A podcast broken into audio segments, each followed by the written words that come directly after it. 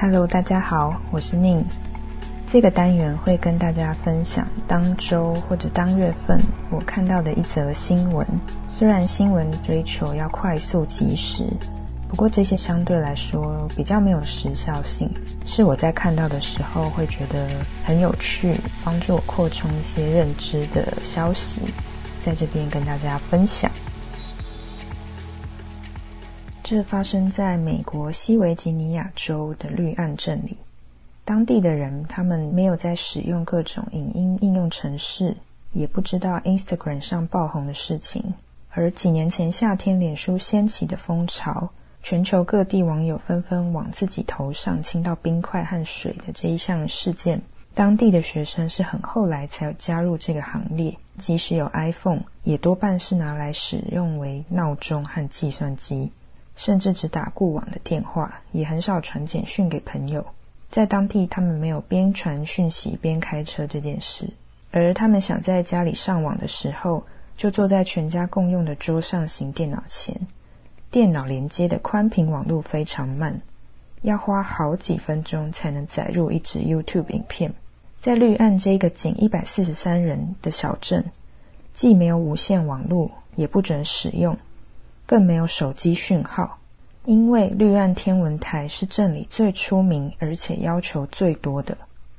世界最大的全可动射电望远镜即设置在此，而几乎禁绝无线电，则为附近其他居民必须接受的要求。为了保护这里的精密设备不受干扰，联邦政府一九五八年将西维吉尼亚州靠近维吉尼亚州约三万四千平方公里的区域划分为。国家无线电极近特区，绿岸天文台科学中心大楼外的告示牌写：这个天文台的望远镜很敏锐，即使手机开飞行模式放在土星上，望远镜都侦测得到。不过，若有人使用会发射无线电波的电子产品，望远镜侦测能力就会大为减弱。天文台方圆十六公里内的居民，甚至连蓝牙装置还有微波炉都不能用。除非把这些装置放在名为法拉第笼的金属笼里，因为这种笼能够阻隔电磁场。近一千五百万美国人住在全无宽频网络的人烟稀少地带，与美国各地得以使用超快网络的人形成强烈的对比。不过，在强行执行这些限制的绿案里，极近特区使这个多山地带有许多方面出现时间错位的现象。比如说，电话亭会突然出现在谷仓的旁边，而纸本地图人盛行。这里的人比较不会为主导二十一世纪美国人生活的科技而分心。近六成的美国青少年曾经遭受网络霸凌和骚扰，而研究显示，使用社群媒体和青少年出现心理健康的问题有关。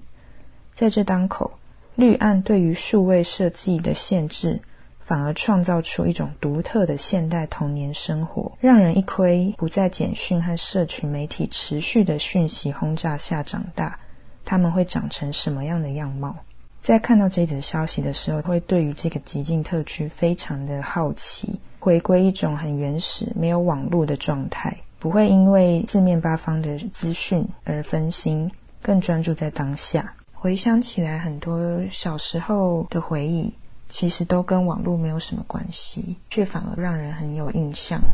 而且很多很开心、有趣的事物，即使没有网络也可以去达到。也许大家也可以回想看看，没有在使用网络的时候，你都做了些什么。今天的新闻就分享到这边，我们下次再见，拜拜。